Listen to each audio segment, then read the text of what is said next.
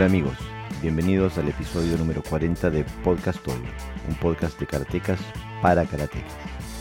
Incursionamos en temas de interés para el karateca serio. Hablamos con maestros y personalidades del karate de habla hispana en Europa y América Latina. En el episodio de hoy hablamos sobre la figura del gran Anko Itosu Sensei. Con la ayuda del gran Gerardo Valves Sensei, incursionamos en el tema y vemos eh, cuál ha sido el significado de este gran sensei, esta gran figura histórica del karate. Pero antes de eso quería dejarte con un pequeño mensaje.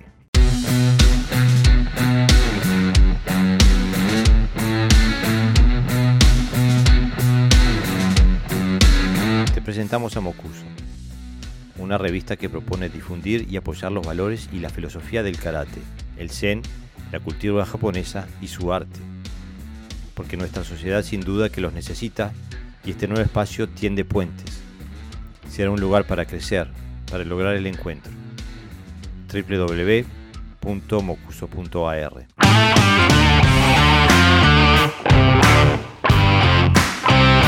Hola amigos, bienvenidos a Podcast Doyo.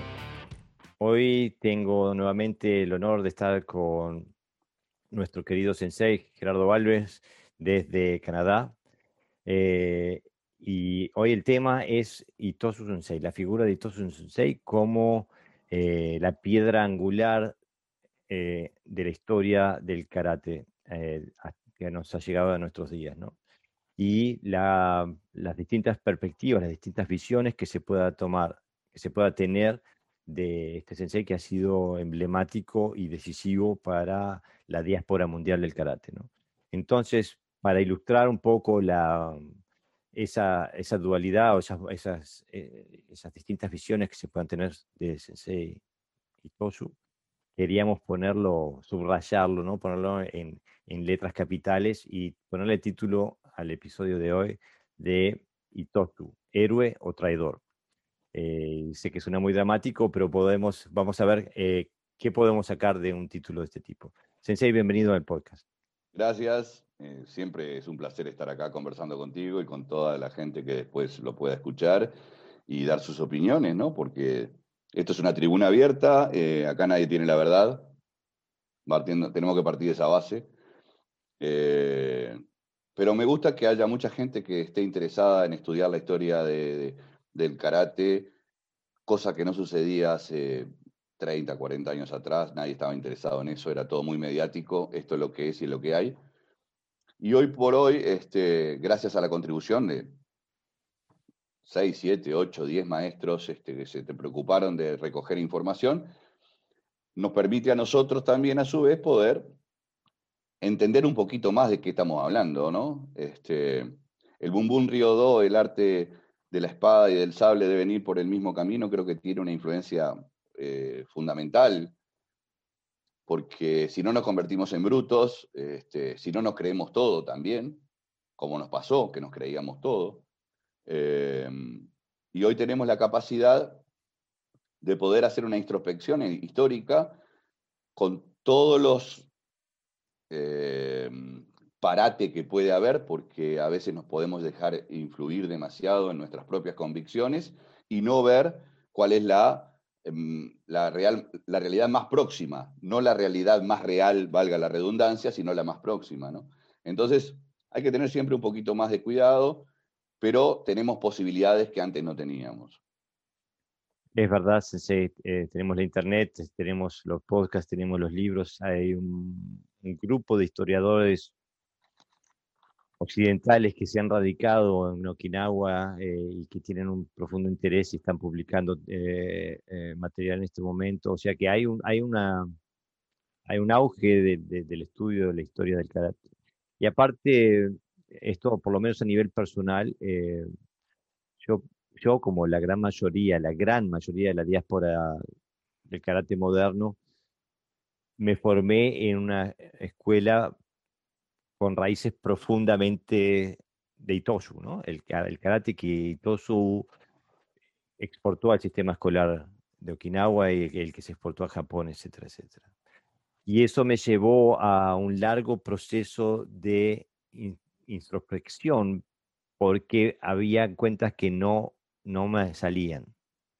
Y cuanto más pasaba el tiempo, había más cuentas que no me salían y, tuve que salir a, redescubrir y a encontrar respuestas en otros lados. Y de ahí el título también, esta, esta, esta dicotomía entre Itosu, héroe o traidor, ¿no? Porque, eh, bueno, ¿podrías tú desarrollar un poquito de por qué es, posible hablar estos dos términos tan opuestos sobre una figura como la de? Lo que pasa es que eh, Itosu es un, es un personaje bisagra en la historia. Es un personaje bisagra absolutamente en la historia. Es antes de Itosu y después de Itosu.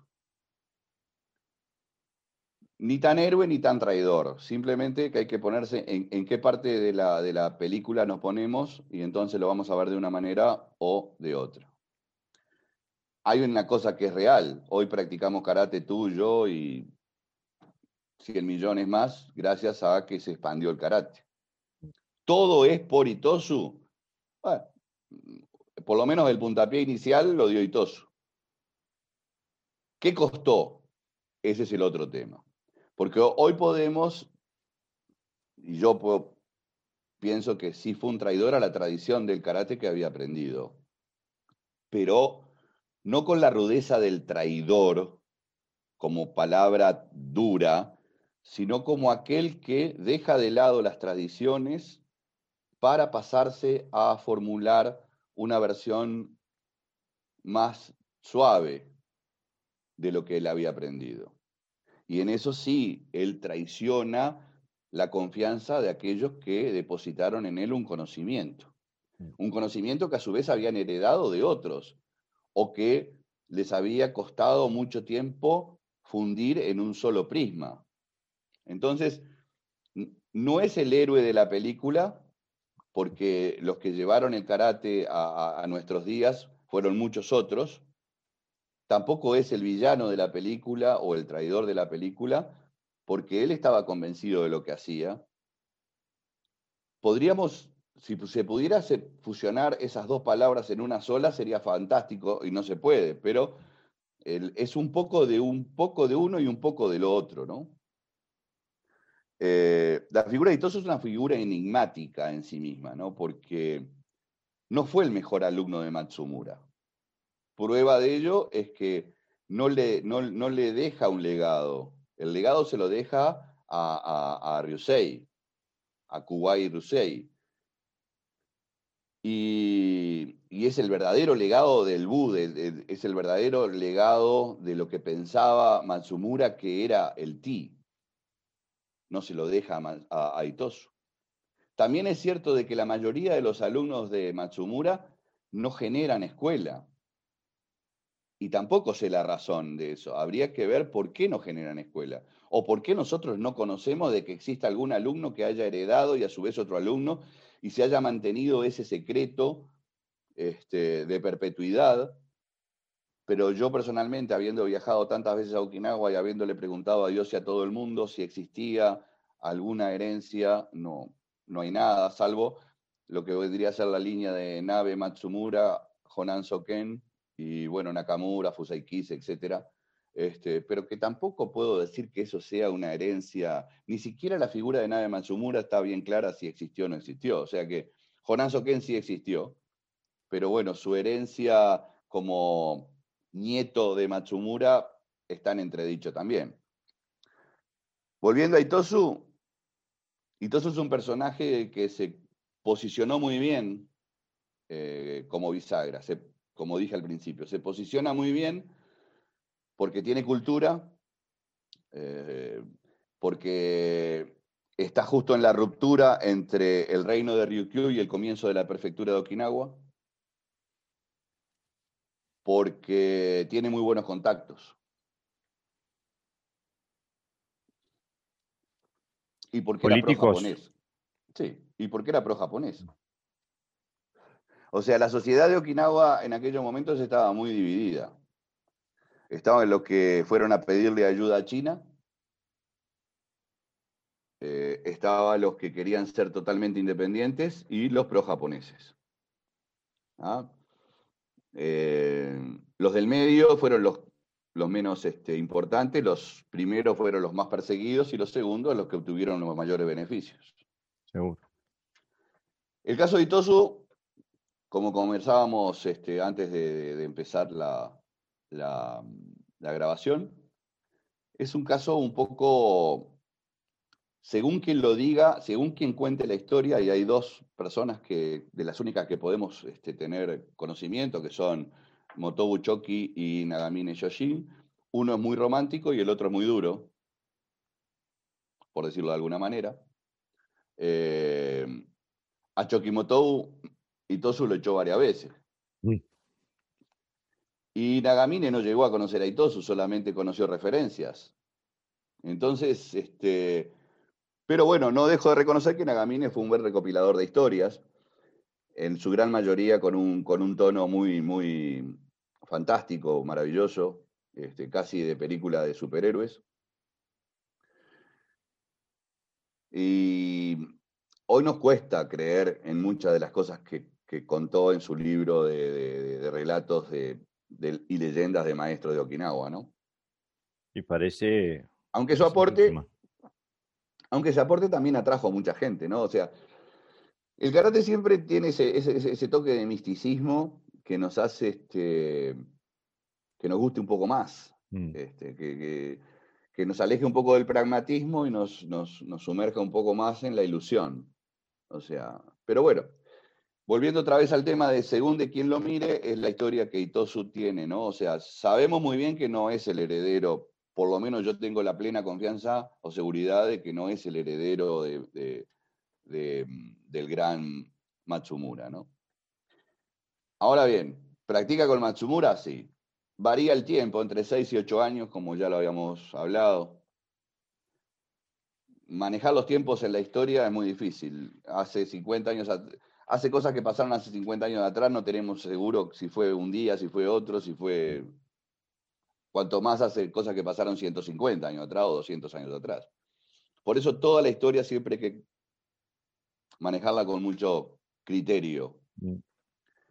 Em, ¿Qué pasó después con, con Matsumura Itosu? Bueno, eso también va a quedar relegado al, a lo que cada uno quiera seguir investigando. Pero sí tenemos claro de que él se aleja del lado de Matsumura y va a practicar con Nakahama, que tenía una, ascendencia en el, en el antagónico del Suidi, que es el Nafadí.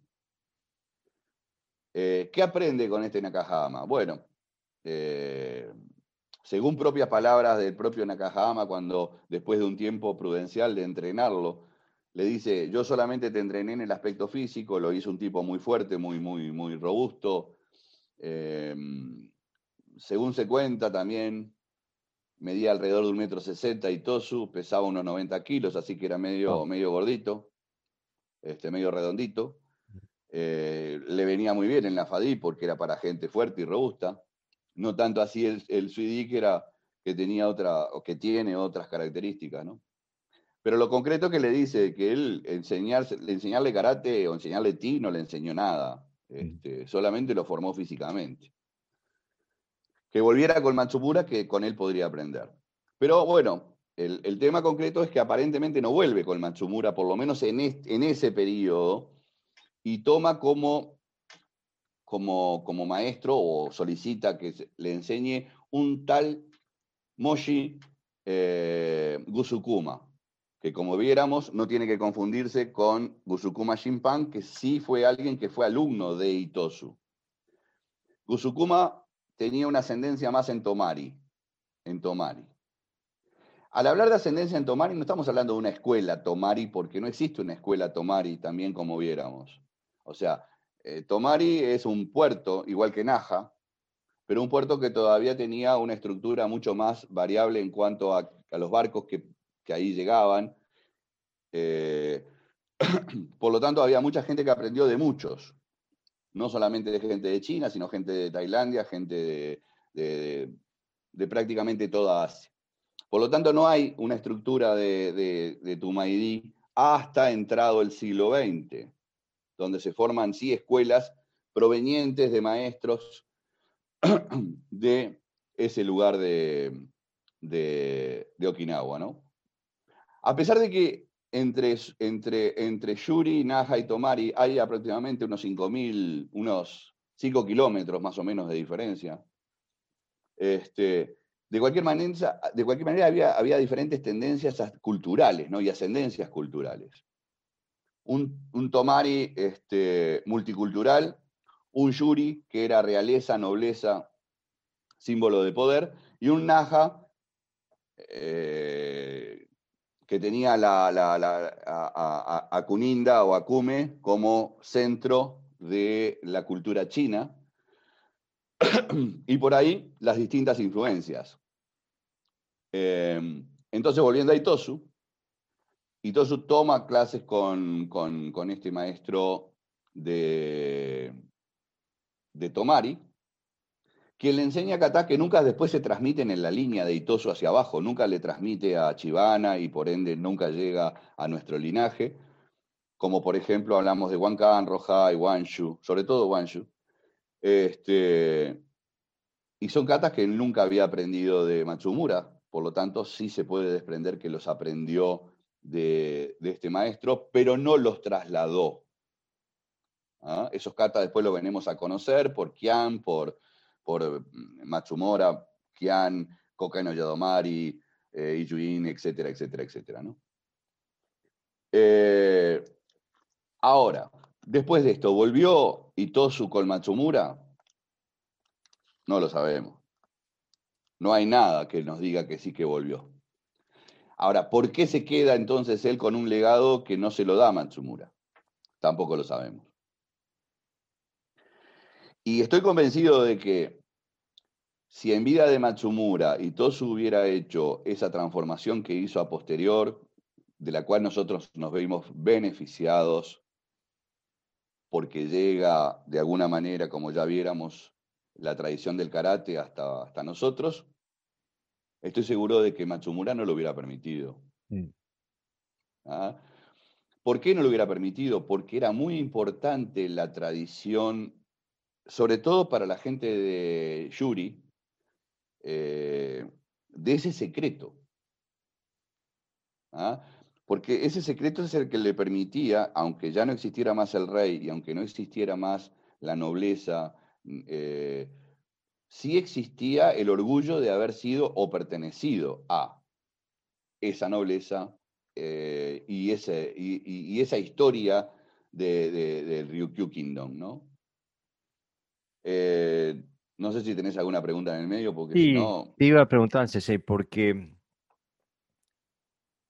hay una, hay una teoría, eh, hay indicios eh, a, nivel de, fuentes históricas que parecen apuntar a que Itosu, si bien transmitió este, no sé cómo decirle, vamos a decirle sin, sin ofender a nadie, este karate light, este karate eh, para gimnástico, como, este, con una, esta, esa perspectiva de educación física y moral y todo esto, y, pero que también transmitió el, el otro karate, el Tweedy que recibió él. ¿Qué, qué te parece esa teoría?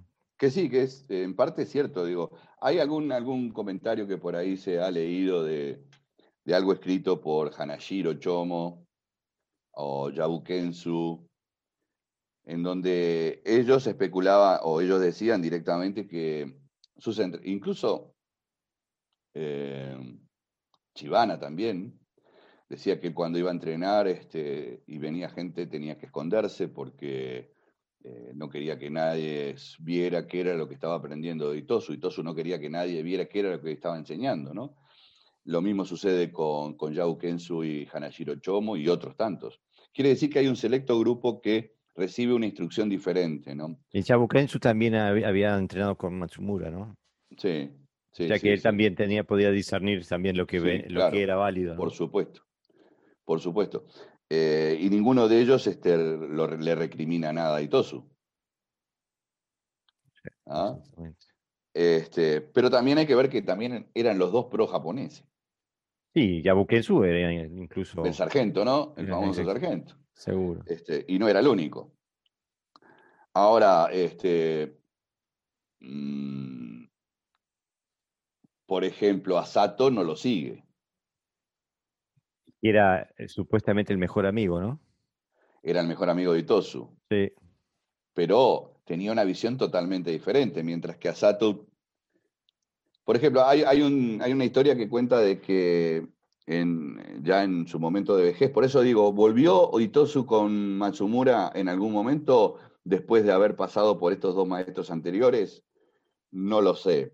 Pero sí hay una historia que cuenta de que en algún momento, ya en la vejez de Matsumura, este, él le, dice a, Itosu, tú eres muy fuerte, eh, tus hazañas de fortaleza son muy grandes, pero en este momento tú no me puedes ni tocar.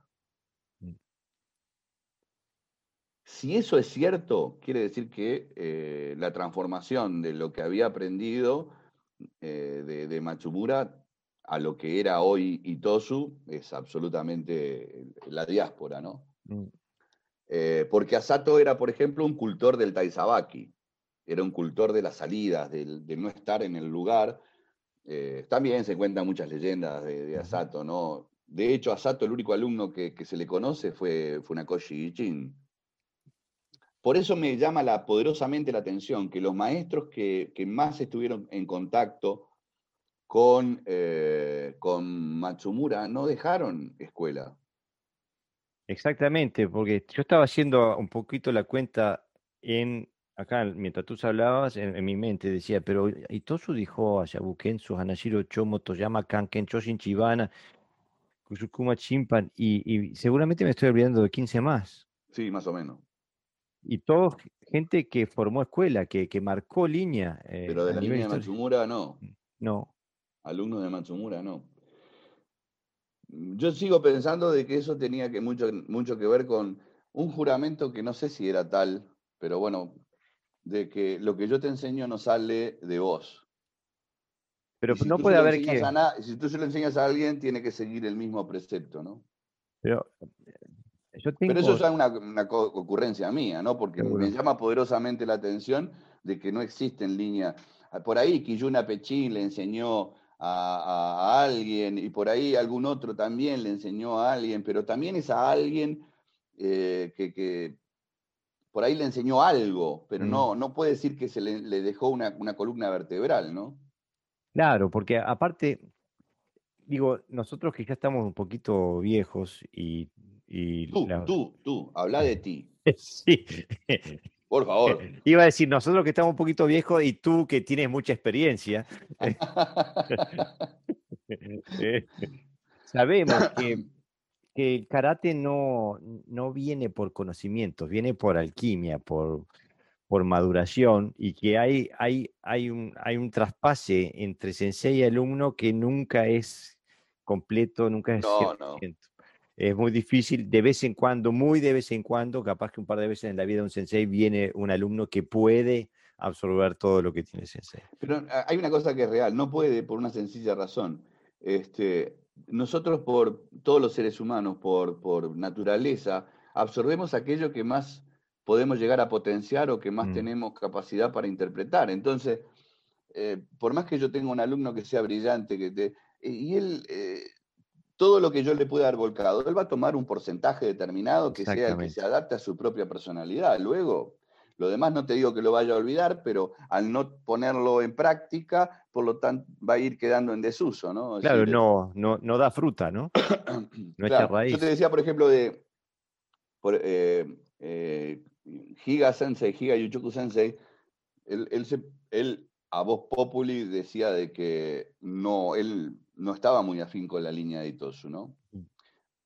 Eh, él, entendía de que Matsumura era, fue el mejor exponente o era el exponente más, más radical del, del, Okinawa, ¿no?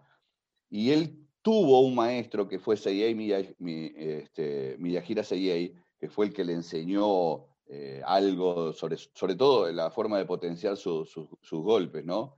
No, hay que olvidarse que Matsumura era, era fiel a, aquello de Ikenisatsu, ¿no? Una técnica que sea definitiva.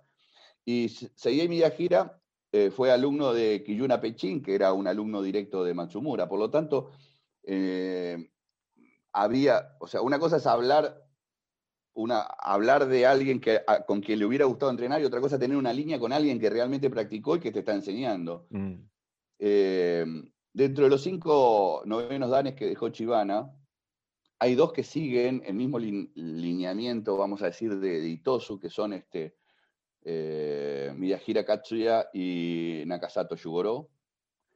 Pero hay tres, hay tres que tienen una información diferente y, una, y, a pesar de ser fieles practicantes de, de Chivana Chosin, incluso yo diría que Chivana Chosin no es un 100% Itosu. Eso te iba a decir, te iba a preguntar, porque como un monstruo, un maestro ya formado con unas características muy parecidas desde el punto de vista de su proyección personal a, la, Choki Motobu, que es un sensei como Yuchoku Higa, que no se comía una, no le, no le copiabas ninguna, y no tenía pelos en la lengua, como un hombre de esa característica y de esa fortaleza mental, integridad de karate, va ya formado, como una persona así, ya formada, un maestro, va a estudiar con Chivana, si Chivana solamente hubiera recibido... Claro, a ver, Chivana, Chivana Sensei es un fenómeno. Porque si uno compara el físico que tenía Itosu y el físico que tenía Chivana, eran, era, era, era así, ¿no? el gordo y el flaco. Digo, no, no, no había una forma de, congeniarlo. Eh, por eso yo, creo que Chivana aprende, aprende eh, de Itosu todo lo viejo que Itosu traía. ¿ah? Y eh, a eso viejo, él le agrega, le agrega algo que había aprendido de otros. Sin lugar a duda, aunque la historia no lo diga, eh, aunque la historia no le ponga nombre a esos otros, sin lugar a duda que él vio algo diferente en otros. Yo estoy tratando de repasar eh, los posibles maestros que podía haber tenido Chivana, y sin lugar a duda hay uno que, lo, que potencia todo, que es Taguada. Que Taguada eh, sí fue alumno de, de, Matsumura. Y de hecho, en todos los cambios de kata que hace, que hace Itosu, hay uno que no, no lo puede tocar porque eh, lo había implementado, que hoy se llama Koryu Pasai, pero que, antes era el, el, Pasai Dai. Y cuando Itosu muestra el kata Pasai que había aprendido de Tawada, que a su vez Tawada había aprendido de Matsumura, Itosu no tiene más remedio que decir, sí, esta es la mejor versión que he visto. Cuando Chivana le muestra... Cuando Chivana le muestra eh, la, versión que había aprendido de Tawada, que por otro lado era cuñado de él, ¿no? Mm. Y era casado con su hermana, eh, con su hermana mayor. Em, quiere decir que hay una influencia grande de Taguada que, lo marca este, a Chivana, ¿no? O sea, ¿a qué más le enseñó aparte del Pasay? ¿Cómo saberlo? Pero mira, lo que me pauta mucho, mucho, eh, por ejemplo, se cuenta de que este, una vuelta vinieron una serie de marines, de marines americanos a, no sé si al dojo de Chivana, pero creo que sí, y, querían probarlo, ya era un hombre viejo, Chivana, ¿no? Y de dos o tres bloqueos que le hizo a uno, eh, prácticamente le dejó el brazo hecho pedazos. Mm. Quiere decir que tenía un, poder increíble. Y después hay una historia que cuenta Kanazawa Sensei, que, cuando quiere visitarlo y, y Higa Yuchoku lo lleva a visitarlo, este, en la década del 60, 65, 66, por ahí. O sea que estaba muy próximo a su fallecimiento, ya, eh, Chivana. Eh, en parte de la conversación que mantienen, este, Chivana le dice a Kanazawa, atácame. Y Kanazawa lo mira a Giga y Giga le dice, si el sensei lo dice, y dice, ¿y con qué lo ataco? con lo que quiera. Y cuenta Kanazawa que terminó en el jardín. A ver, no sé qué es, si hay que magnificarlo o no, pero te estoy dando dos versiones. O sea, tenía los brazos que parecían de bronce, pero a su vez tenía la forma de esquivar y de, mm. de, tirarte como no la tenía nadie. Quiere decir que Chivana fue un, engendro del karate, o sea, o interpretó muy bien el karate. Por lo tanto, es lógico que tanto Choso Nakama como Higa Yuchoku habiendo tenido otras, otros, otros linajes y, otras, y otros maestros, entendieran que Chivana era el mejor exponente que, podían encontrar. ¿ah? Más allá de, su, conexión con Itosu. Más allá de su conexión con Itosu. Ahora, después Miyahira Katsuya y Nakasato Yugoro, creo que ellos se quedan como puntales. Este, eh, no sé si no investiga el más, a pesar de que Miyahira Katsuya también tuvo a, otros otro maestro, por lo menos, que también podía haber tenido una ascendencia en, Matsumura. Nakasato no, porque es el más joven de, los cinco, es el más joven, es el que, digamos, eh, el, que menos mamó de la, de, la, de la influencia, aunque también estuvo muchísimos años con Chivana, ¿no? Pero creo que también fue, esto también es un tema de interpretación, ¿no? O sea, eh, estar, yo puedo estar contigo 50 años y, interpretar una parte. Y después viene un pibe que tiene, está hace 5 años que está contigo y la tiene clarísima. Todo lo que vos decís es así, pa, pa, pa, pa. Claro. Eh, por eso te digo que eh, cuando hablamos de historia no podemos hablar de, cosas que sean absolutas. ¿Ah?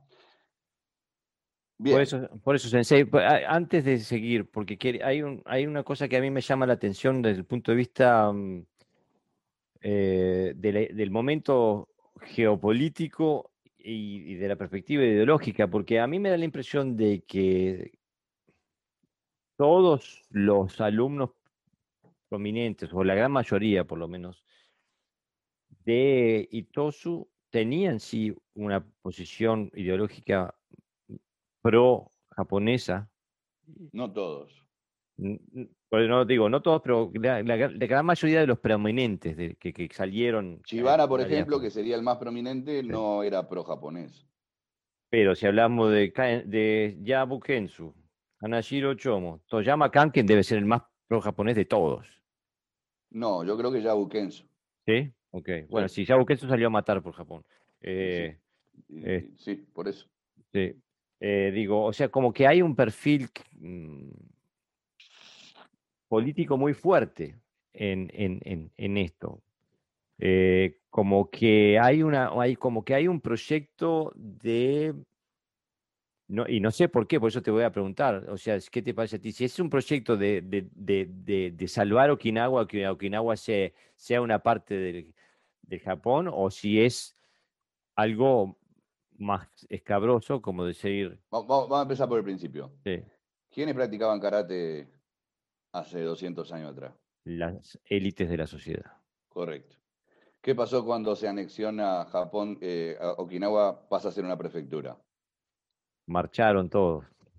¿Cuál es la única forma de estar, seguir manteniendo una élite? Bien, seguro. Darle favores a alguien, darle, darle lugar Ahí está la explicación, ahí está la explicación. Ahora, ¿quiénes se quedan atrás? Y bueno, los que están resignados a hacer sombreritos de paja y hacer guetas de paja como lo hizo Chivana. Eso se resignan mm. y no se venden. No se ven. Es decir, yo no puedo hablar, a ver, vuelvo a repetir. Eh, yo no creo que un, Kian que se muere de inanición por dar su ración de arroz a, los niños ah. eh, sea un pro japonés. A ver, eh, la, Segunda Guerra Mundial mostró cuál era la cara de Japón hacia los okinawenses. Mm. Primero los sacó de las ciudades para mandarlos a la selva, y cuando vio que le estaban haciendo mierda a la ciudad, perdón la expresión, cuando vio que le estaban destruyendo las ciudades, fueron los japoneses a la selva, trajeron a los okinawenses a las ciudades para que los hicieran bolsa. A ver, este, Japón lo que hizo, lo que hizo Japón con Okinawa no lo hicieron los americanos, y no, y no es porque tenga favor hacia ellos. No, no, eh, digo. Ah, entonces, a ver, es decir, este, yo he tratado de hablarlo esto en Okinawa varias veces y no me han dado la más mínima bola. Este, yo no sé si porque no quieren, porque no les interesa. A mí a veces me cuesta pensar que son tan este, indolentes hacia su propia historia, ¿no? Nosotros sabemos más de historia que ellos, mm. O por lo menos hablamos más de historia que ellos. Eh, pero cuando vos vas cuando vos vas a, la parte donde está honrada la memoria de los que cayeron en la Segunda Guerra Mundial, cuando vos ves la foto, cuando vos ves las armas que le daban a los okinawenses para que pelearan contra los americanos, decís, te dan ganas de decir muchas cosas. Los mandaron como carne de cañón. Cuando vos decís, los mandaron a la guerra con un palo, los mandaron a la guerra con un palo, pero es literal. El día que vayas a Okinawa y vayas a ese enorme lugar que es el Memorial, se te van a caer las lágrimas. Es imposible verlo fríamente. Es imposible. Entonces, ser pro japonés en aquella época Capaz que algunos visoraron que esto podía suceder. Mm. Estamos hablando de que en 1904, 1906 está la guerra este, chino-japonesa. Muchos okinawenses fueron. Sí, es donde estuvo eh, quien subió. O sea que eh, hubo muchos okinawenses que vieron lo que hicieron. Lo, no, esa fue la ruso-japonesa, la chino-japonesa fue después. Muchos, muchos eh, eh, okinawenses vieron lo que hicieron los japoneses con los chinos. Fue terrible. Si hablamos de nazismo, y perdón que no es una palabra que me gusta utilizar, lo que hicieron los japoneses en China fue terrible. Terrible. Jugar al fútbol con bebé. Y eso no, es, no lo cuento yo, ¿eh? Eso es historia, eso está grabado, está filmado, está fotografiado. Sí, y hasta el día de hoy este, hay un precio político a pagar también eh, y histórico y, todavía siguen eh, tratando el tema. Pero entonces, entonces hay gente que hay gente en Okinawa que, que, vio esa verdad y, y, no la olvida y no la y no la y no y no la acepta y no y no lo vas a convencer por nada que me digas. Yo sé que hay que separar la paja del trigo. Yo la tengo muy clara esa, ¿eh? pero hay, hay, hay, cosas que son, ¿cómo vos me vas a hablar de espiritualidad? Yo a veces, por eso te digo, mm. hay que leer un poco cuando me, cuando, como un hombre como, perdóname, pero este, me vienen cosas a la mente y no tengo más remedio que reírme.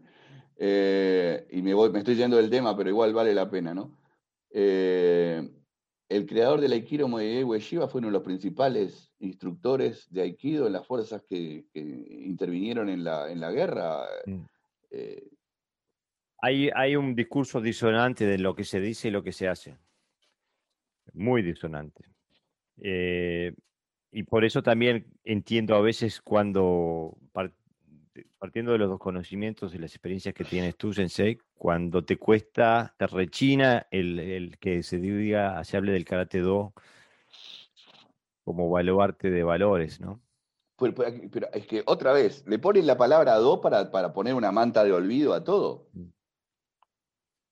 Porque el karate do no existe, olvídate. En Okinawa se peleaba con un escarbadiente lo que tuvieras en la mano servía. O sea, que me hablen de la mano vacía, yo sé que hay un truculento cuento. O sea, ¿sabés lo que es para Machubayashi Karate Do? Camino de la iluminación que emana del vacuo. Ni me enteré. Cuando lo leí por primera vez dije, esto es chino antiguo para mí. El karate es otra cosa, está, está, está hecho para otra cosa que sirva para cuidar a tu integridad, a tu familia, a tu país, está todo bien, eso es así también, real. De hecho, el país de ellos era la Ryukyu, mm. era, er, era el reino de Ryukyu y iban a dar lo que fuera por el reino de Ryukyu. En la invasión de Satsuma murieron 537 okinawenses y 56 o 57, 539 okinawenses y 57 japoneses. 10 okinawenses por cada japonés. ¿ah? Y duró 30 segundos. Pero si hubiera durado 10 horas, se hubieran muerto todos. Claro.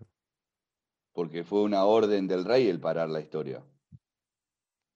Entonces, y por, eso, por eso a mí me cuesta muchas veces hoy cuando, cuando quiero incidir y conversar de la historia de Okinawa, encontrar ese vacío de, información, que no sé si es porque no quieren hablar o porque desconocen. Pero pienso, Sensei, que también hay, debe ser también políticamente muy difícil hablar de eso hoy. Hablar de, sobre Japón, porque eh, me imagino que hay una parte, no sé de qué porcentaje, pero una parte importante de la sociedad okinawense que se siente japonesa. Pienso que puede ser algo que divida. A, todos se sienten japoneses, no, no, vamos a entendernos, todos se sienten japoneses y todos usufructan eh, las ventajas de ser japonés. Yo estoy hablando de los viejos, no estoy hablando de la juventud. No, por eso te digo. Pero hay... Las generaciones que nacieron después de la Segunda Guerra Mundial eh, son japoneses. Por eso más allá de que durante hasta mira, más allá de que hasta principios de los 80 los consideraran ciudadanos de segunda categoría. Seguro, pero nunca, uno nunca sabe, ¿no? Uno ve un país como España, por ejemplo, que, ha, sido una unidad política durante siglos y siglos y siglos, y todavía hasta el día de hoy perduran identidades no, diversas. No, España nunca fue una unidad política. España es la conjunción de cuántos reinos. Claro, pero, pero, no hubo, e, es imposible. España justamente es el ejemplo, es el ejemplo más contrario a todo esto, porque España no tiene unidad política para nada. Bueno, porque es, un Madrid, país, Madrid quiere ser el nudo, el, nudo de España. Y te lo digo como español, pero digo, Madrid quiere ser el nudo de España y no, y, no, no, tiene nada para ser el nudo de España, solamente ahí vive el rey. Justo a eso me refiero, que a, nivel político han, han, formado como una unidad, pero a nivel eh, de naciones ha perdurado esa identidad diversa y que hasta el día de hoy eh, se mantiene.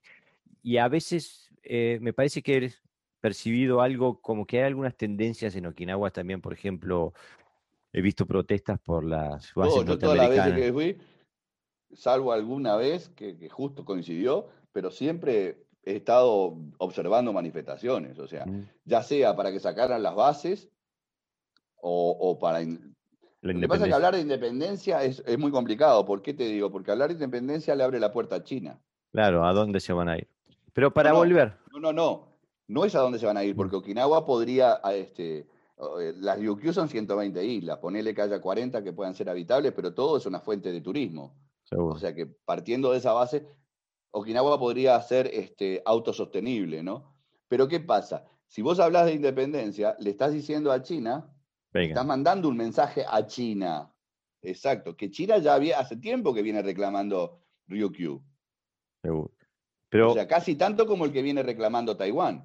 Exactamente, eh, por eso es que es, otro, eh, eh, es un problema que tiene una historia de la cual Itosu y, y, los que siguieron de él son parte, ¿no? Pero para volver un poquito a, la figura... También la geopolítica también tiene que ver, ¿no? En todo. jugó un gran papel. Pero porque a mí lo que me descoloca un poquito sobre la figura de Tosu es que su, reforma, por así decirlo, del karate, no solamente conllevó eh, grandes cambios técnicos, sino también grandes cambios conceptuales y metodológicos. Es como que casi dejó de ser, es otro animal completamente distinto. No, y él cambió el arte marcial por la gimnasia. Claro. ¿Ah? Eh, aparte de que existen construcciones propias de él, que él hace construcciones y destrucciones de kata y de forma, eh, él toma, por ejemplo, es, que habría que estar en la cabeza de él para ver qué era lo que realmente quería, ¿no? Eh, los Katapinan, por ejemplo, los Heian en Japón, por, eso te digo, aparte oralmente, y no solamente oralmente, prácticamente, cada vez que le hacen algo lo están cambiando. Después, ¿cómo querés encontrar un bunkai de eso? Claro, es, es, imposible. Pero, por ejemplo, él dice que toma, eh, él dice no, eh, Choki Motobu dice que él vio los, los chanán y él observa que los pinan son, salvo diferencias, iguales a los kata eh, que le había visto como chanán, o chanán era el chino que lo enseñaba, o no sé, pero bueno, por lo menos algo de eso había. Y, y, todo eso lo toma como propio. Él cambia tantas cosas, tantas cosas, que ya, este, por eso a veces, a veces yo, yo, yo admiro a Higa Yuchoku, te voy a aclarar, este, de la misma manera que, admiro el Makiwara, admiro a Higa Yuchoku, ¿no? Eh, pero más que nada, ¿sabes por qué? Por la veracidad de sus palabras. Él en un momento dice, el karate de hoy está diluido, está diluido. No es karate, es una versión, eh, hoy los profesores enseñan, hoy es un peligro que haya profesores que enseñen karate diciendo que le va a ayudar a defenderse. Mm. ¿Ah? Porque no solamente no les va a ayudar a defenderse, sino que los va a hacer sentir confiados de algo que les puede producir la muerte. Exactamente. ¿Ah? Entonces, cuando una persona es capaz de decir eso y le está hablando a otros maestros, como diciendo, ¿qué estás enseñando vos? Vos tenés que leer el libro de Mar Bishop, la entrevista que le hace a... Sí, lo leí, está espectacular. Y, ahí él, eh, eh, Yuchoku Sensei, no tiene pelos en la lengua, este, y lo dice bien claro. Incluso ahí eh, estaba leyendo este libro, el libro de, Joe Swift sobre Anko y Toshu. Sí, está muy bueno. Está muy bueno. Y hay, hay, a veces parece como que a los propios okinawenses se les fuera la lengua, ¿no? Porque estaba leyendo una parte en la que Yamanuchi Seijin ah, eh, está recordando su, su trayectoria propia eh, dentro del karate, ¿no? Y primero habla de lo que de sus recuerdos de Itosu Sensei y después pasa a hablar de sus memorias sobre Yabukensu Sensei. Y entonces él dice, después de eso me pasé al, colegio de los maestros, donde el gran maestro Yabukensu estaba enseñando karate gimnástico. Pero con eso, dice karate gimnástico. Sí, tal cual. Es como que dijera, estamos eh, karate aeróbics, una cosa así. Pero es que el, el, TODE entra en la, escuela en, en, 1905 como gimnasia, no entra como, como arte marcial. En ningún momento es reconocido como arte marcial dentro de la estructura, eh, dentro de la estructura eh, escolástica. O sea, no, no, no podía entrar. Eh, incluso los japoneses lo aceptan exactamente igual. De hecho, si eh, el, Japón acepta el karate como arte marcial, si no fuera por Hironishi, no, no había forma de que entrara como arte marcial al, al, Botokukan. O sea, la gestión la, hace, un japonés, porque un okinawense no podía decir que él estaba enseñando un arte marcial. O sea, los japoneses no creían que Okinawa tuviera un arte marcial. No. por eso es, es, digo... Y, y, Tosu contribuyó a ello. O sea, eh, lo dulcificó tanto que un japonés miraba lo que estaba viendo y le gustaba, sí, pero como, como, como, yo qué sé. Bueno, sí, la, la, la, leyenda es que cuando fueron a, a hacer el, a reclutar soldados para el ejército. Eh, Veían que estaban bárbaros los okinawenses. Sí, y, dijeron, ¿cómo, ¿de dónde salen así? Este, y, claro. bueno. Y eso fue lo que le gustó, la preparación física. Pero, pero no creían que era un arte marcial. Ahora, yo también a veces me hago preguntas y, o sea, yo, tengo muy pocas certezas y muchas preguntas. Mm. ¿ah? Eso es lo que, eh, por eso mi página se llama En Busca del Ti, ¿no? De la historia del Ti, ¿no? O sea, no, no, sigo buscando porque yo fui un, obseso, un obsesionado. Eh, a mí me obsesiona no hacer bien algo, por ejemplo, porque pienso que lo estoy haciendo bien y cuando me lo corrigen digo, pero entonces, ¿qué hice antes? Y entiendo de que la corrección, y luego entiendo de que la corrección es para seguir superándome, no porque esté haciéndolo mal. Pero en principio, cuando era mucho más joven, yo entendía que lo estaba haciendo mal. Lo mismo me pasó con la historia. O sea, cada vez que escribía historia, después tenía que borrar lo que había escrito, porque había descubierto algo más. Y, tenía que, y después, al tiempo, había descubierto algo más. Entonces sacaba lo que estaba y volvía, porque soy un obseso. Ahora estoy más... Con más experiencia. Bajé, bajé, un poquito la pelota al piso, ¿no? Pero te juro que en un momento me, casi me vuelvo loco con todo esto, ¿no? Eh, por eso, justamente por eso, eh, me parece que hay que intentar, hay que intentar balancear un poco la, figura de Itosu y no irse tampoco al, lado opuesto, porque como tú bien lo decías al principio, Sensei, si no fuera por Itosu no estábamos aquí. Claro, pero no es solamente Itosu, es todo lo que... Yo, yo me pregunto una cosa, a ver, vamos a... Está bien, en 1905 empieza a, enseñarse eh, la gimnasia del karate en las escuelas, ¿no?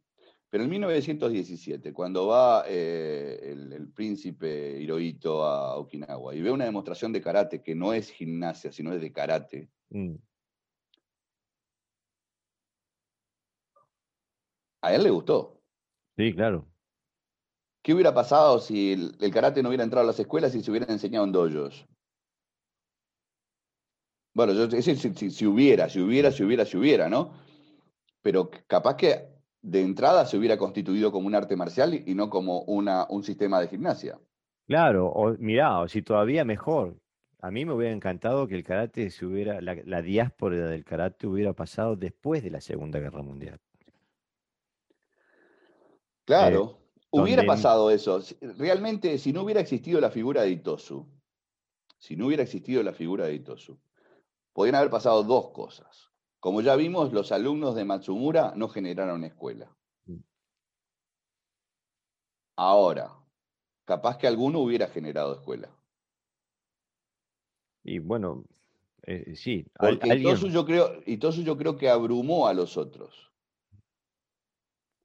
Yo creo que cuando vieron lo que Itosu estaba haciendo, quisieron tomar tanta distancia, tanta distancia, que se olvidaron de generar.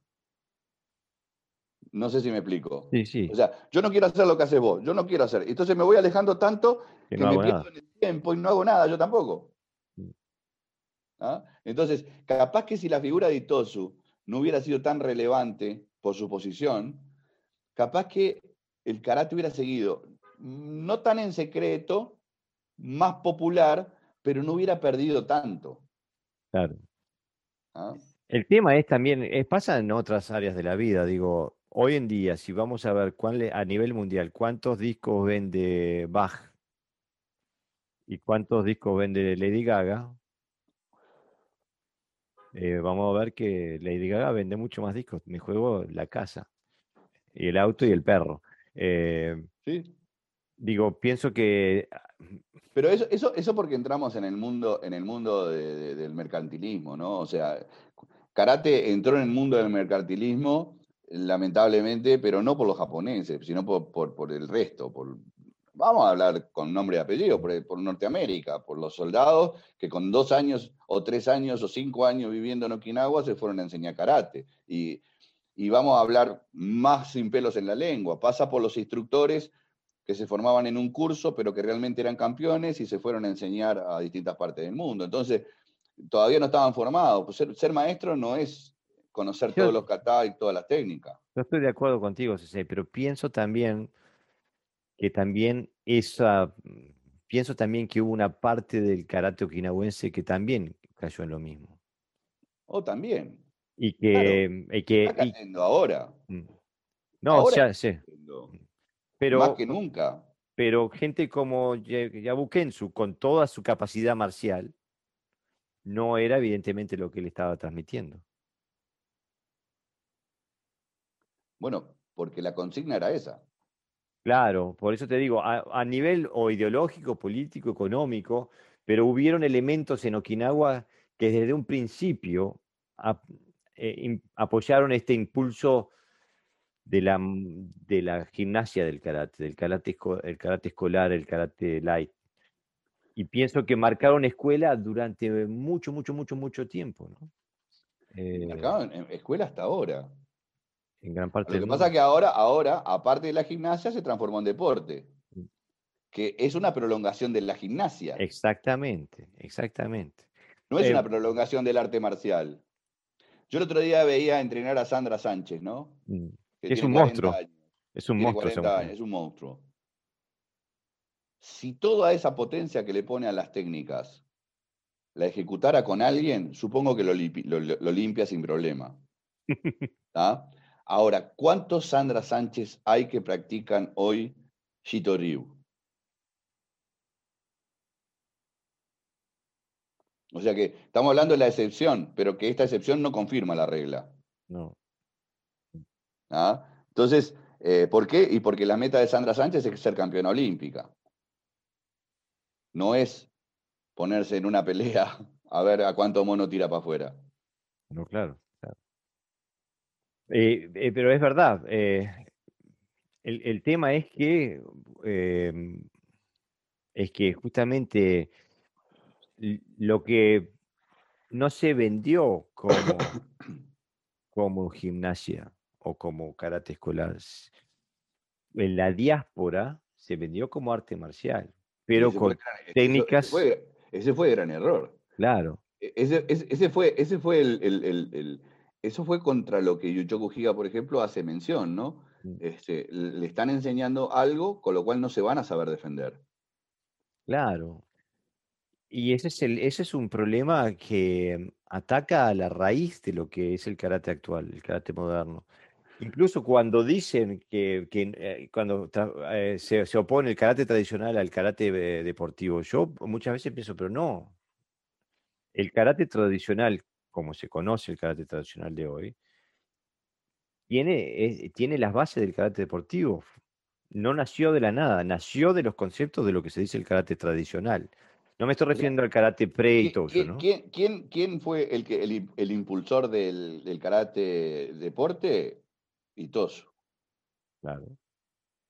Ese fue el impulsor, porque al ponerlo como gimnasia, abre la puerta a todo lo que involucra la gimnasia.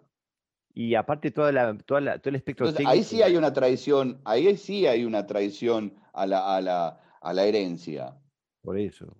¿Ah? Eh, y yo quiero que nadie se sienta herido cuando hablamos de traición, porque no, no es una traición, es profeso. Yo creo que, yo creo que Itosu jamás potenció, de la misma manera que Nakayama tampoco, cuando, cuando hace el primer campeonato de karate de Japón, vio eh, lo, que, lo que podía traer aparejado todo eso. Yo creo que dieron el puntapié inicial, pero no vieron que la pelota al seguir rodando se iba a convertir en una cosa gigante no vieron las repercusiones históricas que podía.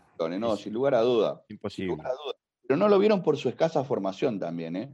Yo cuando pregunto, Nakayama, ¿cuántos años practicó con Funakoshi? Practicó cuatro, cinco, seis años máximo. Y con eso le alcanzó para ser el gran maestro de la JK. Alguien me puede decir, no, pero mirá que también fue alumno de, de Funakoshi, pero Gigo Funakoshi no era eh, Gichin Funakoshi. O sea, el que traía la herencia del karate en más o menos era Funakoshi. Y el okinawense, claro. Eh, el padre.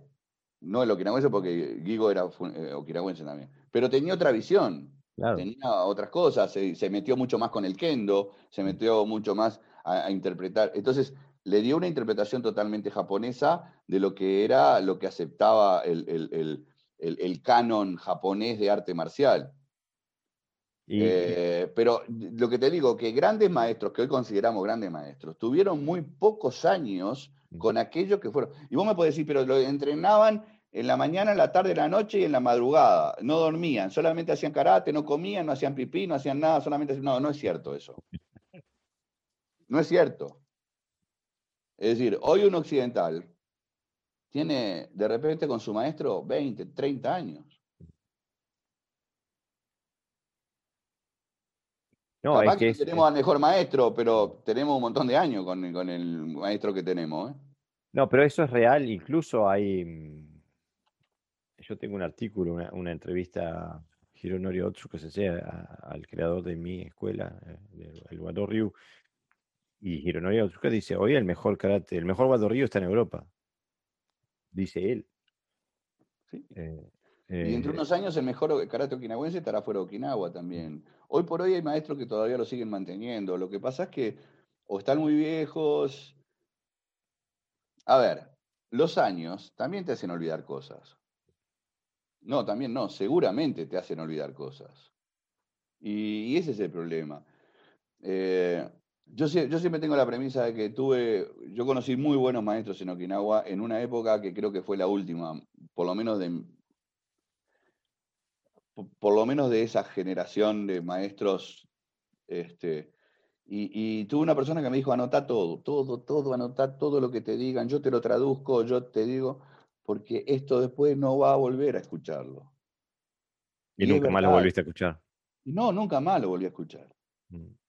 Nunca más. Una porque los okinawenses ya no gustan de decir, ya no gustan de hablar de Atifa, de Gamaku, de Chinkuchi no gustan de decir aquellos, aquellas cosas que eran propias del karate de Okinawa y, las traducen mal a otro idioma donde no son interpretadas en su justa medida y en su equivalencia.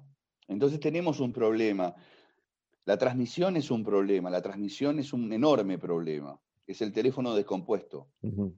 Por eso es tan importante retrotraerse y volver a, analizar y estudiar la historia y practicar la historia y practicar la historia.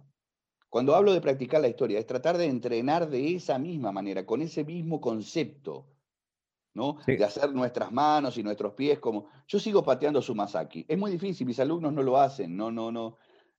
Pero, ah, yo, y es muy difícil, me he roto los dedos pateando Sumasaki. Sumasaki, ¿puedes explicar lo que es? Sí, el pateo con la punta de los dedos del pie. Eso es típico okinawense. Sí, es típico de algunos maestros okinawenses. No es típico de Okinawa, es, es fue practicado por algunos maestros okinawenses. y, por, y luego por algunos occidentales que entendieron. Por ejemplo, Brickman era un tipo que era, te hacía un agujero en la pared con la punta de los dedos de los pies pero también este, el padre de Oscar Giga, eh, de Jintatsu Giga, hacía agujeros en las latas de basura con la punta de los de los pies. Eh, pero no es típico de todo el mundo, ¿no? Y yo me crié con esa versión de, ver patear con la punta de los dedos de pie y yo lo tomé como propio, no porque la escuela me diga que lo tengo que hacer. Pero cuando lo trato de enseñar a todos les gusta, pero es como todo. Me gusta, ah, me, ah, me encanta, eso me, pero no lo practicas no lo practican y entonces me gustó en ese momento, pero, o sea, ¿por qué la vida evoluciona en otros caminos? De la misma manera que hay profesionales en un área que se dedican minuciosamente a todo, y otros que son especialistas de esa área, pero que no son tan minuciosos, y, así sucede todo, ¿no? Y bueno, aparte me imagino que debe ser una práctica eh, ardua que conlleva sus peligros y que... Todos los días, tenés que practicar todos los días. O sea, todos los días. Y no me preguntes si son 100 golpes, si son 10, si son 15, si son 1000. No, no sé, yo qué sé. Yo hago hasta que me canso y no hago más. Igual que el maquiwara es exactamente lo mismo. O sea, pegarle a una, a una, a una, tabla sin tener una, un objetivo es totalmente al divino botón. O sea, el maquiwara, ya sea para su masakio, ya sea para entrenar las manos, eh, tiene que tener un objetivo. Si no tenés claro cuál es el objetivo, estás pegando, te vas a destrozar las manos, no vas a tener... O sea, yo, una época en mi vida, cuando era muy joven, que yo todo lo que hacía, no importaba qué fuera, todo lo hacía pensando en karate. O sea, si tenía que prender la luz, si tenía... Eh, mirá, yo vivía en, una, en, un, en un edificio eh, que estaba frente a la Rambla, ¿no? Y entonces, ¿sabes qué? Me ponía mirando al mar, pero miraba la rambla por el, por el espectro, ¿no? Y decía, bueno, eh, Suki con la mano derecha a los autos blancos y con la mano izquierda a los autos rojos. Digo, eh, es una tontería, ¿no? Sin embargo, te va dando una, una, velocidad eh, visual, eh, interesante y sobre todo foco, foco, foco. ¿ah? yo no puedo decir que todo el mundo tenga que entrenar de esa manera porque es estúpido, porque es analógico, porque es anacrónico, perdón, no analógico. Anacrónico porque es un tema personal, pero digo, a, veces me cuesta escuchar o leer gente que habla este, bien, pero sin conocimiento de causa, sin, sin profundizar. Em, eh, de la misma manera que hoy estábamos hablando de las historias medias fantásticas que se cuentan de los maestros, capaz que no eran tan fantásticas, pero capaz que el trasfondo, el trasfondo o sea, si pudiéramos limpiar toda la parte fantástica, veríamos que hay un trasfondo que nos está hablando de una forma de entrenar. Mm.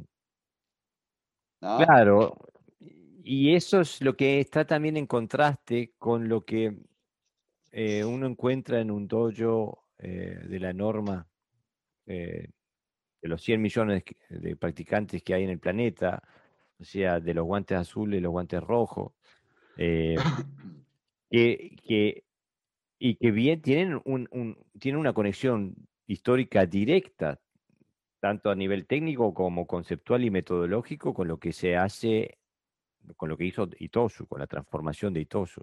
No hay vuelta que darle. Eh, eh, no, creo que alguien pueda argumentar para decir que sea de otra forma. El, la semilla del karate deportivo ya partió de ahí.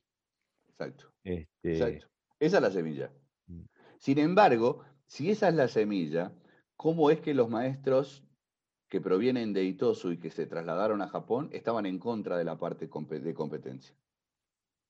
Y yo pienso que es, un poco como lo que decíamos al principio, que el, puntaje, el puntapié inicial, se podía, eh, digo, pasa un poco como está, pasa acá en la, Unión Europea, me parece. Aquí en la Unión Europea, la gran mayoría de, la, de los 500 millones que viven en Europa están a favor de la Unión Europea como unidad económica. Ninguno quiere que sea una unidad política, los Estados Unidos de Europa. En cambio, la Unión Europea sigue el camino a transformarse en, en, los Estados Unidos de Europa. Y, pienso que a esta gente le puede haber pasado... ¿Sabes lo que lo, eh, perdonando, solamente desde el punto de vista, la diferencia ahí en que para ser Estados Unidos de Europa todos tendrían que hablar el mismo idioma. Claro. Y, eso va a pasar. y no va a pasar, eso no va a pasar. No va a pasar porque también se pierden historias propias. Claro, y yo pienso que eso es lo que le pasó, por ejemplo, a un personaje mítico casi, como Toyama Kanken, que, que, si bien tenía una visión claramente pro-japonesa, había incluso entrenado en, otros países, pero que tenía una visión claramente pro-japonesa, incluso se cambia el nombre, no se llamaba Toyama, se llamaba Yadomari. Sí. Eh, aparte a mí me llama la atención porque es un, es un, apellido de la, de la historia más antigua dentro del karate okinawense. Sí, había varios Oyadomari, ¿no? En Okinawa, ¿no? Por eso. Oyadomari Kokan, Oyadomari, digo, había muchos. Pero aparte otra cosa, hay, hay, que verlo también de otra manera, porque también la historia es complicada. Los okinawenses tenían tres nombres.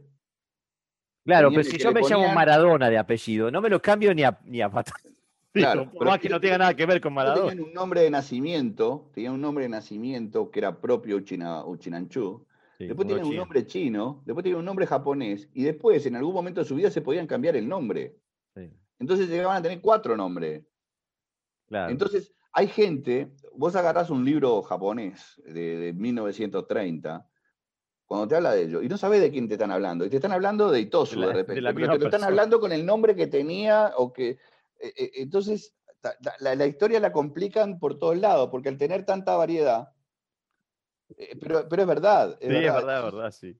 pero, pero es tiene, que, tiene que haber una connotación política al uno cambiarse su nombre okinawense eh, a, una, a un apellido bastante común en japonés.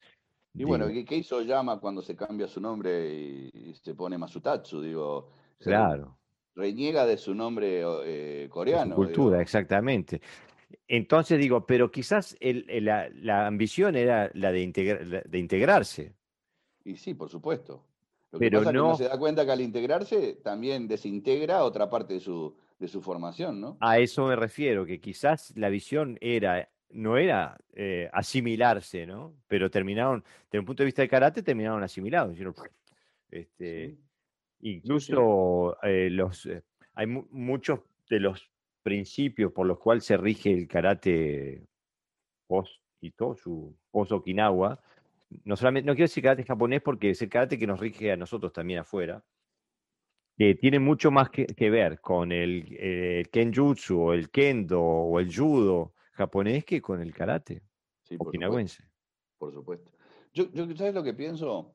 Que todos aquellos, lo que pasa que eh, hace, hace 30 años atrás yo eh, podía decir esto con mucha propiedad y decía, bueno, mira, vos si querés realmente hacer karate más cercano al original, tenés que ir a Okinawa. Seguro. Tenés que ir a Okinawa. Este, y tratar de conectarte con gente y tratar de, que esa gente te, te dé bola, lo cual no era fácil, pero bueno. Hoy tengo ciertos reparos también en decir eso. ¿Por qué? Y porque el turismo karate ha influenciado mucho en la estandarización de lo que se enseña. Eh, ha, llevado a que, a que a que las particularidades que existen, o sea, no es lo mismo un dojo de Wechi-Ryu con un dojo de, Goju, de un dojo de Shorin-Ryu, no es lo mismo, mm. pero el estándar es igual. O sea, el concepto de Quijón en Okinawa no existía. Cuando yo llegué a Okinawa por primera vez, no existía el concepto de Quijón como. El concepto de Quijón es las, las tres K, Kara, este, Kumite, Kata, Quijón. Es japonés. Mm. Digo, es el concepto de kendo, ¿no? Eh, pero no es un concepto okinawense. Los, okinawenses no tenían quijón. Los okinawenses entrenaban kata y del kata entrenaban dos o tres partes, cada uno elegía una parte y la seguía entrenando. Ese era el quijón. El concepto de yakusuku kumite tampoco El concepto de kumite no existía. O era irikumi o era kakedameshi. Entonces. Ah, es puramente japonés, eso es clarísimo. Eh, eh, entonces, este, hoy todavía hay algún dojo en los cuales vos podés. Eh, también sabes una cosa, los maestros es lo que tienen que sentirse incentivados con lo que tienen adelante. Yo me, lo di, me di cuenta hace un par de años atrás, sí, bueno, hace un par de años que no viajo, el último viaje a Okinawa fue en, en septiembre del 19, después ya me agarró la pandemia, ya no pude volver, estoy deseando volver. Eh, pero ponele que fue en el 16 o en el 17, no recuerdo bien, eh, estábamos todos entrenando, eh, éramos tantos porque habíamos ido de varios países, en el 17 fue. Sí. Que, pero Minoru estaba estaba bien, como que se había llenado de energía, ¿no? Y entonces empezó a entrenar. Y de repente vio algunos que no estaban entrenando y como que se sintió molesto por esa gente y no la apartó, pero no le dio más bola. Y, no era gente que, porque él la quería esa gente también, pero vio que estaban en otra sintonía y se fue con los que estábamos en la sintonía que él tenía en ese momento y empezó a transmitir eso y empezó a hablar, a hablar, cosa que no es muy o sea, él explica mucho, pero explica mucho por encima, pero no profundiza. Y empezó a, y todos nos sentimos también influenciados por eso, ¿no? O sea, que, o sea, que quiere decir que ellos sí conocen de la temática. Simplemente de que nosotros tenemos que transmitirle a esos maestros nuestro deseo de aprender. ¿Ah? Es decir, para que exista una verdadera interrelación porque si no es el maestro y el practicante, no el alumno, el practicante. Entonces, y bueno, yo los guío y ustedes hagan más o menos. Y bueno, y pienso que eso, bueno, eso es fácilmente reconocible en, nuestra propia etapa faceta docente, ¿no? Que uno como docente intenta, eh, se siente mucho más motivado a, cultivar en tierra fértil que, que no, ¿no? Que donde no hay donde hay menos compromiso. Claro, bueno, pero también tenemos un problema porque tenemos una enorme responsabilidad de ver lo que estamos enseñando. Mm, exactamente. ¿Ah? Es decir, no podemos, mira, yo te puedo decir que en mis clases, por ejemplo, no hay gimnasia. Mi clase empieza con karate, termina con karate. Y vos dirás, pero ¿y entonces cómo se preparan? Bueno, como hacía antes en Okinawa. ¿Querés hacer gimnasia? Hacela antes. ¿Querés estirar? Estirás después. Mm. En el medio es la clase. Y en la clase es karate. Karate empieza cuando empezamos la clase y termina cuando terminamos la clase. Todo lo demás es gimnasia, estiramiento, lo que... Por, por el alumno. Eso es tu problema.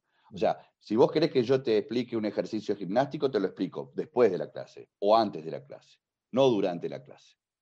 O sea, yo no me puedo perder, no puedo perder tiempo en hacer gimnasia y calentamiento, porque el karate necesita cada segundo, cada minuto, cada observación, cada corrección. Eh, Pero cuando eh, era muy joven, perdóname, cuando era muy joven, mi clase constaba de 40 minutos de gimnasia y 20 minutos de karate. No, yo eh, conozco ese, en, esa, en esa escuela me formé yo también, pero no, yo también en mi dojo no, no.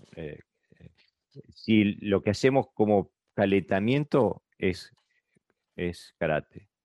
Lo que pasa es que lo hacemos a un ritmo más bajo cuando empezamos, ¿no? Este, eh, o sea que... A ver, el yumbiundo es una cosa que se necesita, o sea, el, calentamiento, la preparación física, que yumbiundo mm. se necesita, pero eso no quiere decir que tengas que hacerlo en, el tiempo de la clase. Ah, o sea, yo no estoy en contra del yumbiundo, pero sería un estúpido. Digo, mm. el, cuerpo tiene que a veces que prepararse. Aunque si estás en una pelea, no le vas a decir, para que me voy a dar vuelta, voy a correr 200 metros, vengo, hago 20 abdominales y te peleo. O no, pero como precalentamiento, por ejemplo, incluso la teoría física dice, el mejor el precalentamiento tiene que ser similar a la actividad que va a hacer. No, no, por eso mismo, no, no, no, no, no, no estoy en contra absolutamente nada de eso y al contrario, lo apoyo, lo apruebo y me parece que es perfecto, ¿no? Yo hago calentamiento con Cata. Eh, pero lo que sí a mí me parece que hay que rescatar es que Primero es necesario tomar conciencia de cuál fue la figura de Itosu y cuál fue su impacto histórico. Y después de ahí hay que venir a fijarse en qué karate estoy haciendo yo. Por eso mismo, por eso mismo. Por eso digo que Itosu, eh, para los que no, no les interesa profundizar mucho, Itosu fue el padre del karate moderno. Sí, y punto. Y de la misma forma que Funakoshi fue el padre del karate japonés, y mm. ya está. Lo cual para mí tampoco es tan cierto, ni un, bueno, lo, que, que Itosu fue el padre del karate moderno. No, Itosu fue, fue el padre de la gimnasia de karate moderna. Sí, pero yo pienso que incluso se le podría decir el padre del karate moderno porque el, incluso el término karate es, es, como que se inventó para apuntar a esa práctica. No. ¿No? No. El término karate, eh, lo que pasa es que karate tenía muchas. karate depende cómo lo escribas. No, me refiero al karate de, la, mano vacía que empezó. Ah, no, karate do, karate do es una cosa. Después está karate. Y después están los otros sinónimos de karate. Tudi, Kenpo, Chuanfa, eh, Ti, etc. Eh, como vos lo escribas es como como, como, como vaya a ser interpretado. Karate 2 sí es totalmente, es una estructura totalmente moderna, al cual le encajaron una filosofía este, a, Prepo.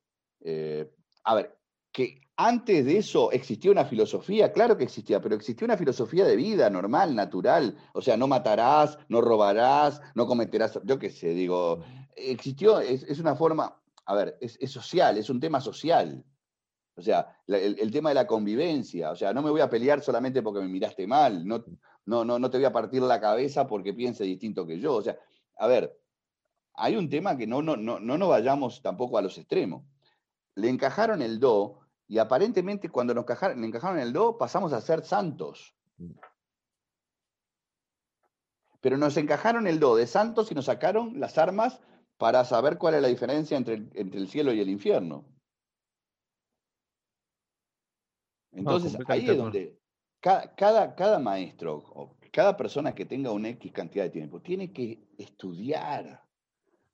Porque si no, su carácter se convierte en una cosa vacía, que está llena de técnicas, pero vacía de, fundamento. Exactamente, exactamente. Y ese es el gran problema. Eh, la crisis existencial que tiene para mí el karate moderno, por lo menos mi karate moderno. yo no tengo, yo no, no sé qué es para mí el karate moderno, no, no, no, no puedo definir. Yo creo que hice, yo creo que hice una, un, me fui al revés.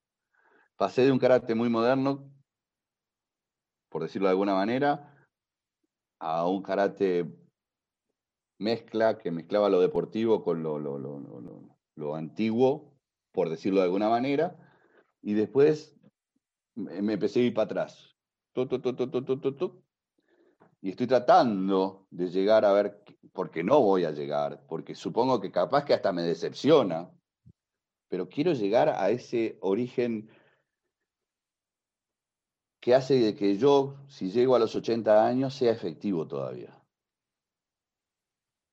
¿Ah? Sí, sí, o sea, hoy, con 62, hoy, con 62, me, siento efectivo, me siento confiado de lo que hago y, entreno para eso. me gustaría saber si cuando tenga 70 o cuando tenga 80, si llego, voy a hacer exactamente igual. Creo que a eso debería apuntar. o sea, hacer, el guerrero, hacer el guerrero hasta el fin de tus días. Ese es un proyecto de vida ¿eh? que poco y nada tiene que ver con el proyecto de Sandra Sánchez, por, nombrar a alguien, ¿no? No, pero, o sea, si Sandra Sánchez en algún momento utilizara toda esa experiencia que tiene hasta, hasta suponete que salga campeona olímpica, ojalá que, lo, que salga, y luego dice, bueno, hasta acá llegó esta parte, lamentablemente se va a convertir en coach. Pero si se reconvirtiera eh, y, quisiera ser sensei, capaz que toda esa experiencia acumulada le serviría para formar excelentes y efectivos eh, practicantes de karate. Hoy, se apunta, hoy se apunta a la excelencia técnica y no a la efectividad. Exactamente. Por ah. eso te digo, hay, hay sensei que lo logran. Yo conozco un par de ellos que han tenido que han salido campeones mundiales, etcétera, que de gran nivel deportivo, que han logrado cambiar la cabeza y cambiar hacia otro. Pero también hay gente que no, que nunca más sale de eso. Bueno, mi faz competitiva no me fue mal y digo, y tuve, tuve la posibilidad de, representar a mi país en mundiales oficiales y fui campeón de mi país y está todo fenómeno, eh, pero nunca dejé de hacer karate. Mm.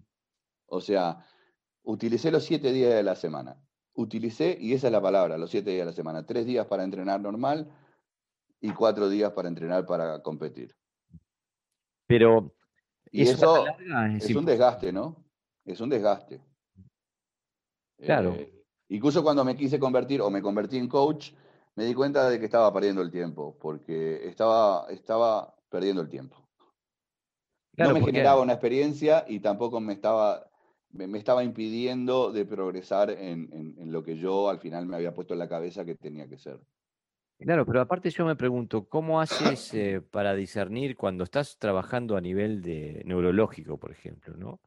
Estás, estás utilizando miles de horas frente a una marca iguara para, para eh, condicionar tu sistema neurológico a penetrar en un golpe, y después tenés que entrenar para no penetrar en un golpe.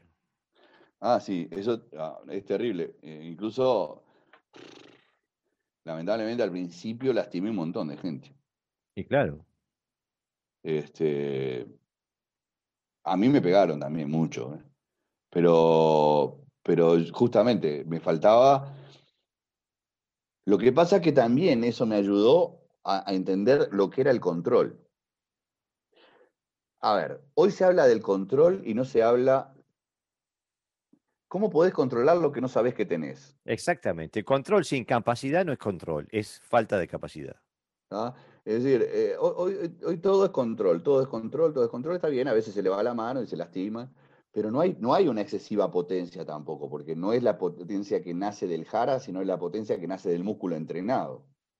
Claro, ¿Ah? digo, mira, yo he visto a Mohamed Ali ir para atrás y con un jab noquear a una persona. pero, que, pero es que la fuerza que él generaba en su brazo era suficiente para noquear a una persona, era un monstruo. Pero, pero no es la técnica normal, o sea, la técnica óptima, lo que, lo que sistematizas en tu estudio, ¿no? Claro. Eh, digo, que alguien lo puede hacer, sí, algunos monstruos lo pueden hacer, pero la gran mayoría de la gente no es Mohamed Ali. No. Bueno, pero volvemos otra vez a aquello que decía, o sea, cada uno es como es. O sea, lo que tenés que adaptar es eh, saber.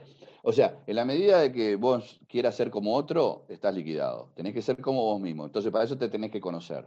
Claro, no, pero yo lo que apunto es que a un sistema, un sistema tiene que apuntar a formar a las personas desde, el fondo, desde abajo, no a, que, a que tenga cualidades personales que lo hagan sobrevivir. Claro, bueno, ahí está, sí, sí, estamos de acuerdo. Pero no te olvides que siempre el efectivo no es la técnica, sino la persona que la aplica. Claro, pero si le, si le enseñas la, pero si le, si le enseñas la mala técnica, ah, va a ser mucho más difícil de que se lo pueda utilizar, ¿no? Y claro, por supuesto, eso estamos totalmente de acuerdo, pero eso también involucra a que la diferencia entre un instructor y un sensei. Claro. Ah, mejor dicho, no sé, en uno de los podcasts que estaban, que, estaban conversando, coach, instructor, sensei son cosas diferentes. son, Son, son, diferentes. O sea, un coach ya sabemos que está destinado a una, a una área determinada. Un instructor es un híbrido, mm. porque es un 70% de practicante y un 30% de persona que te está enseñando lo que él está aprendiendo todavía. Y un sensei es aquel que tiene la capacidad de ser un 100% aprendiz y un 100% este, guía. Claro. Uno, o sea, que no, no hace una, una, una dicotomía de su personalidad, sino que es su personalidad la que está entregando y a su vez él no pierde nada, porque a veces lo que pasa es que muchas veces enseñamos y empezamos a perder ganas.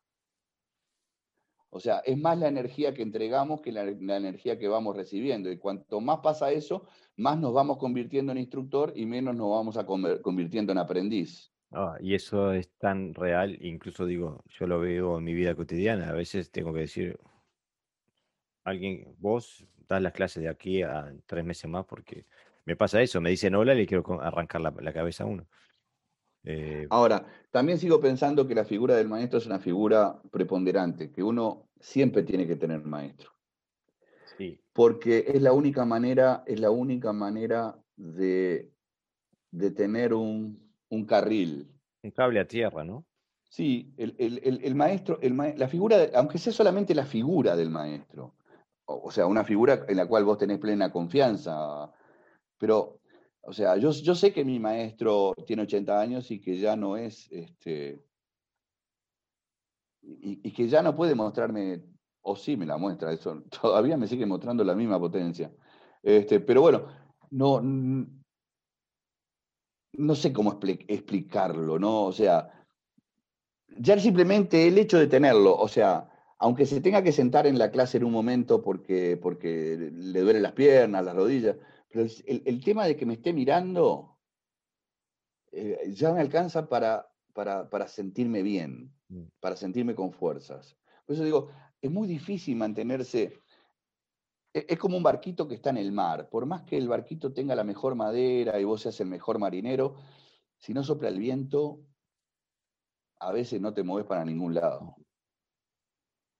¿Ah? Entonces, el maestro es como el viento ese que te hace mover. Eh, aunque sea solamente su imagen, su, su... Por eso no estoy de acuerdo con la imagen de maestros que vos no crees en ellos. Porque no... Solamente porque te dijeron que era. No crees en ellos. No, no, no no estás imbuido de esa energía. Si las fotos de un maestro que a vos te enseñó, entonces la cosa es diferente, porque no es que vos necesites ver la imagen para recordarlo, pero te ayuda justamente a eso, a que te está observando. Aún en la foto te está observando y te está corrigiendo o te está haciendo corregir. Tú lo estabas, tú lo nombraste también, hiciste en uno de los dos apuntes que publicamos, eh, hablabas sobre el tema justamente de de la relación con el maestro y, de, el del creer y de hacer, seguir los ideales que predicaba el maestro, no hacer alguna cosa completamente distinta en su nombre, ¿no? Exactamente, digo. Pero lo que pasa es que también, eh, yo siempre digo que si al carácter le sacamos el ego y la hipocresía, queda poquito de gente practicando, ¿eh? Exactamente. Y bueno, eh, si el, karate está basado en la competencia eh, y, en uno que le das el oro y otro le das el plata y el otro el bronce. Mm, es, es pastura para el ego, ¿no? Y Pero por supuesto. Ahora, volviendo al tema de Itosu, eh, después de hablar todo esto, que todo tiene que ver con Itosu, mm. porque... Todo ha partido de ahí, ¿no? Empezó ahí. Todo partió de ahí. Entonces, ¿fue héroe o fue villano? Las dos cosas, eh, ¿no? Fue las dos cosas. Bueno, Sensei, muchas gracias. Eh. Estoy seguro que la audiencia está extremadamente agradecida que seas tú el que esté aquí y no esté yo solo hablando sobre el tema.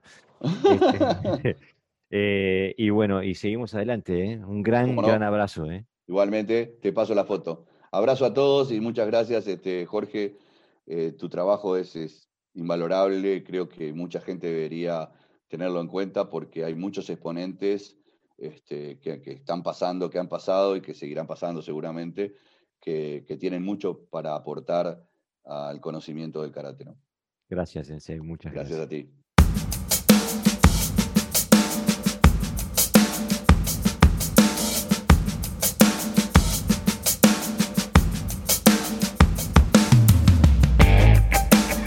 Partir de esta semana en mocuso.ar también podés escuchar Podcast Audio.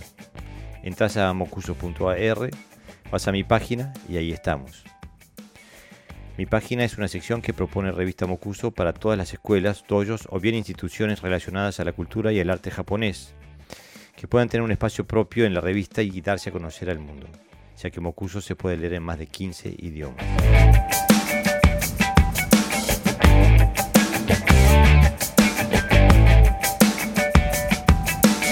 Bueno amigos, eso ha sido todo por hoy. Espero que lo hayan disfrutado.